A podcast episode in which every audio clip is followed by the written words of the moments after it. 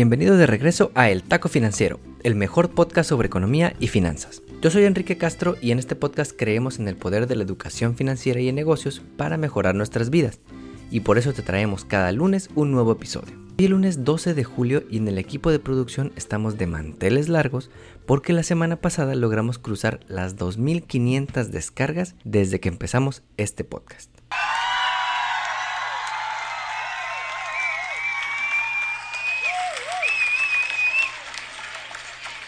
Muchas gracias. Es un enorme logro para nosotros y esperamos que nos sigas acompañando en esta segunda mitad del año.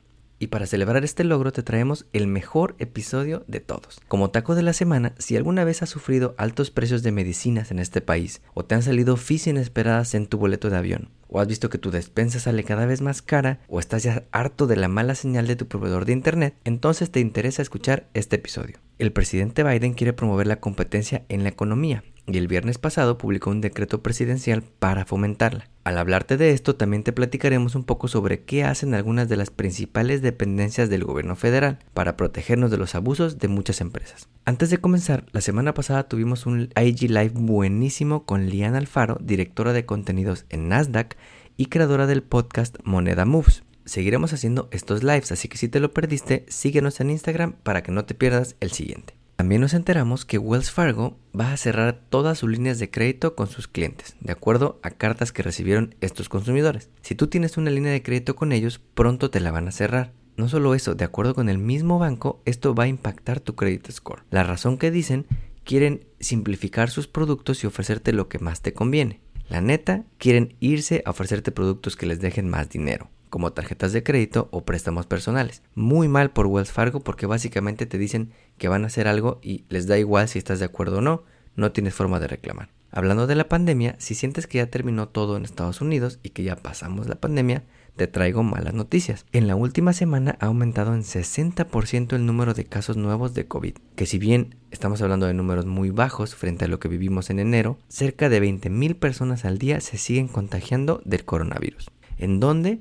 Principalmente en lugares con poca vacunación, como los estados de Arkansas, Missouri, Texas y Nevada. Si vives en estos lugares o en cualquier otro lugar, no dudes en vacunarte porque proteges a ti y a los que te importan. Finalmente, la próxima semana te traemos nuestra entrevista del mes. En esta ocasión platicamos con Ingrid Harp, creadora del Women Ambassadors Forum, un foro global para el empoderamiento de la mujer con alcance en más de 150 países y patrocinios de clase mundial. Va a estar buenísima, no te la puedes perder. Ahora sí, vamos con el episodio.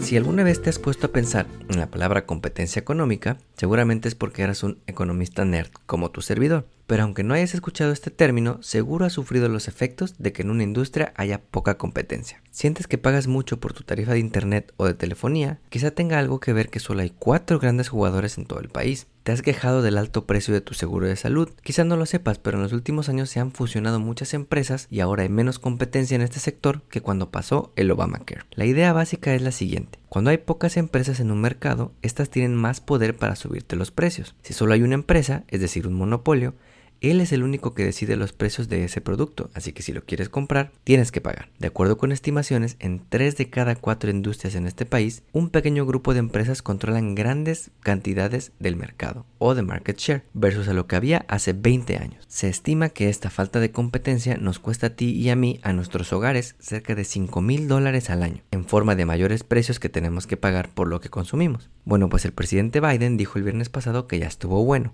y publicó un decreto presidencial o una executive order para combatirlo. En su anuncio, el presidente dijo la siguiente frase, capitalismo sin competencia no es capitalismo, es explotación. Pero ahora mismo te preguntas, ¿cómo puede el gobierno combatir estos abusos de las empresas o de las industrias? El gobierno solo sirve para cobrarnos impuestos, nunca realmente hace nada. Falso.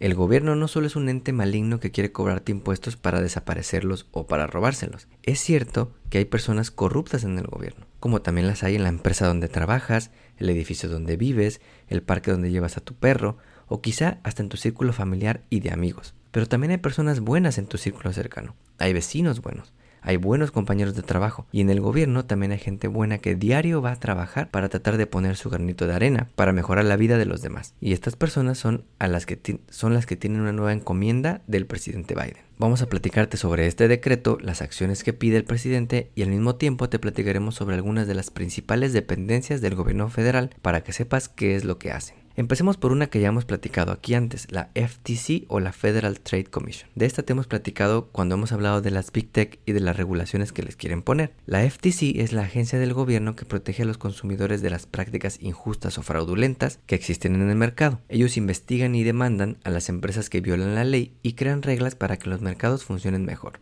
Bueno, pues el decreto le pide a Lina Khan, quien dirige la FTC y recientemente fue confirmada, que cree nuevas reglas para limitar el abuso de estas empresas en la acumulación de nuestra información privada que luego usan para destruir a posibles competidores. En este tema ya hay unas propuestas de ley que se están discutiendo en el Congreso y de las que te platicamos hace un par de semanas. Por el lado del mercado laboral en este país, es bien común que cuando te contrata una empresa te pidan firmar una cosa que se llama un Non-Compete Agreement. Básicamente, esta cosa te impide irte a trabajar con algún competidor si te llegas a salir de la empresa. Se estima que la mitad, la mitad, güey, de los trabajadores en este país tienen que firmar cosas como esta al ser contratados. Si eres un chingón y te ofrecen más dinero con el competidor, no puedes irte con ellos por cierto tiempo porque firmaste esa cosa. Bueno, pues el decreto de Biden le pide a la FTC que prohíba o limite estos non-compete agreements, que limitan la movilidad de los trabajadores dentro de una industria. También existe una agencia que se llama la FDA o Food and Drug Administration. Seguro supiste de esta porque fue la que dio autorización de emergencia para las vacunas contra el COVID que ahora tienes en el brazo, pero también hace otras cosas como proteger la salud pública, asegurando que se desarrollen de manera segura las medicinas y los productos médicos y ver que la oferta de alimentos, cosméticos y hasta productos radioactivos sea segura. ¿Qué problemas existen en la industria de la salud? Un chingo. De acuerdo con datos oficiales, en este país pagamos 2.5 veces más por la misma medicina que otros países. Seguro te has ido a atender a México porque es más barato, o vas a la frontera a hacerte esa autodoncia porque es más barato irte para allá. Todos lo hemos visto o conocemos a alguien que ya lo hizo. ¿Por qué son tan caras las medicinas en este país? En parte porque las farmacéuticas usan una cosa que se llama Pay for Delay Agreements, donde los que hacen las vacunas de laboratorio o de marca le pagan dinero a los que hacen los genéricos para que se tarden en sacar la versión barata y genérica de la misma medicina. Sacan tanta lana de nosotros que les alcanza para comprar y pagarle a los genéricos para que no saquen a tiempo la versión más barata, haciendo que tú y yo, como consumidores, paguemos más. Bueno, pues Biden le pide a la FDA que trabaje con los estados para que puedan importar medicinas de receta desde Canadá, para que apoye a las medicinas genéricas y realice un plan en 45 días para combatir estos elevados precios de los medicamentos. Y a la FTC de la que ya te platicamos le pide que prohíba estos malditos Pay for Delay Agreements de una buena vez. Otra dependencia interesante es el Department of Transportation o DOT ese que aparece impreso en todos los camiones que ves en el freeway. Esta dependencia se dedica a la planeación y apoyo de los sistemas de viaje por tierra, aire y mar y regula a las empresas que usan la infraestructura carretera, aeronáutica y portuaria de este país. ¿Qué problemas existen en el transporte? Hay varios, pero te vamos a platicar uno que te va a impactar ahora que te quieres ir de viaje, las aerolíneas. Seguro te ha pasado que acabas pagando muchísimo más por ese boleto de avión porque los aerolíneas te cobran fees hasta por respirar cuando viajas. Las cuatro aerolíneas más grandes de este país, Delta, Southwest, American Airlines y United, controlan 66% del mercado y frecuentemente te esconden las letras chiquitas de todos los fees que te cobran. En el 2007, las 10 aerolíneas más grandes te cobraron 1.200 millones de dólares por estos fees y en el 2018 cobraron más de 35 mil millones de dólares. No solo eso, si tu equipaje tarda 3 horas en salir, tampoco tienen penalización alguna. Bueno, pues Biden en el decreto le pide al DOT que emita reglas para que las aerolíneas muestren claramente sus comisiones de equipaje, cambio y cancelación de vuelo, y te reembolsen el fee de equipaje cuando llegue tarde o cuando no te den el servicio, como cuando te cobran por el wifi en el avión y no sirve ni para mandar memes. Otra dependencia más es el USDA o US Department of Agriculture, que se dedica a regular la industria agrícola y forestal y regular, entre otras cosas, la calidad de esas hamburguesas que te compras en el HB. ¿Hay problemas en la industria? Claro, no estás para saberlo ni yo para contarlo, pero a nivel global solo cuatro empresas controlan casi todas las semillas de cultivos que comemos. Y el tema de los intermediarios ha crecido muchísimo, limitando a los productores a vender sus productos a solamente pocos distribuidores. Esto hace que reciban menos dólares por sus productos, aun si esos precios suben para el consumidor. Por ejemplo, Por ejemplo, hay cuatro empresas que dominan casi el 80% del mercado de empacadoras y procesadoras de carne, y en los últimos cinco años el share del dinero que se quedan los productores de carne ha bajado del 52 al 37%. Pero los precios de la carne siguen creciendo para nosotros como si las vacas fueran esas japonesas que les dan masaje y les ponen música clásica.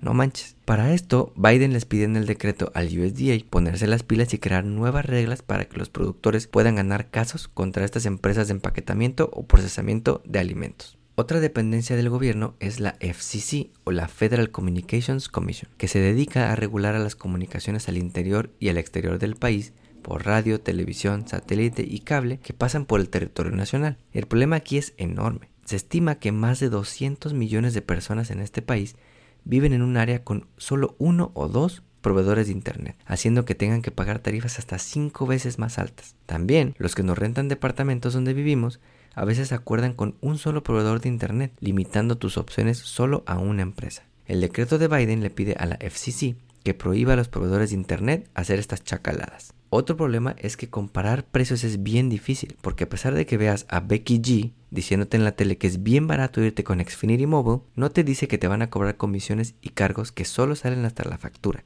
haciendo que paguemos hasta 40% más. Cuando Obama era presidente se desarrolló una cosa que se llamó el Broadband Nutrition Label, que facilitaba comparar opciones, pero esta se tiró a la basura cuando Trump fue presidente. Ahora Biden le pide nuevamente a la FCC que retome este label y que le pida a los proveedores de Internet que reporten precios y tarifas claras al gobierno.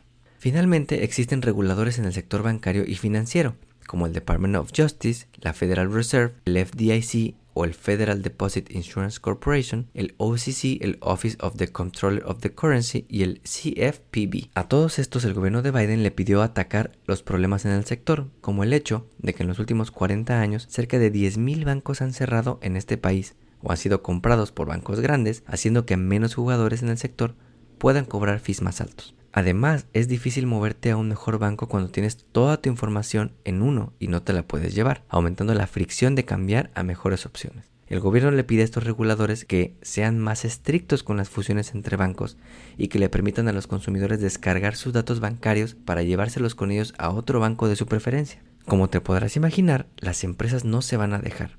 Y el viernes pasado, la Cámara de Comercio de Estados Unidos dijo que se oponen vigorosamente a que el gobierno determine precios, haga reglas cuestionables y trate industrias innovadoras como si fueran servicios públicos. Me imagino que los de la Cámara de Comercio piensan que las cosas están muy bien desde su perspectiva. Nada de lo que te platicamos debe de preocuparles. En el taco financiero pensamos que nada es blanco y negro y todos los datos que te dimos muestran la necesidad de que el gobierno regule a las industrias. Porque si escuchas a alguien que te diga que el libre mercado sin ninguna regulación es lo mejor que nos pueda pasar, corre lo más rápido posible y cuéntaselo a quien más confianza le tengas. El gobierno no tiene la solución a todos los problemas, eso ya lo sabemos, pero si dejamos al sector privado sin correa, hacen cosas que terminan por afectarnos a todos como consumidor. Nuevamente te queremos dar las gracias por escucharnos cada semana. Este logro reciente de las 2500 descargas es gracias a ti. Especial agradecimiento a Zaira, a Miguel Ángel, a Joel, a Daniela y a Dora. Muchas gracias por apoyarnos. No olvides suscribirte a nuestro podcast donde quiera que lo escuches y ponerle 5 estrellas. Nos ayudas muchísimo. Recuerda que estamos en Facebook, Instagram y Twitter como arroba taco financiero. Nos vemos el próximo lunes con nuestra entrevista del mes a Ingrid Hart.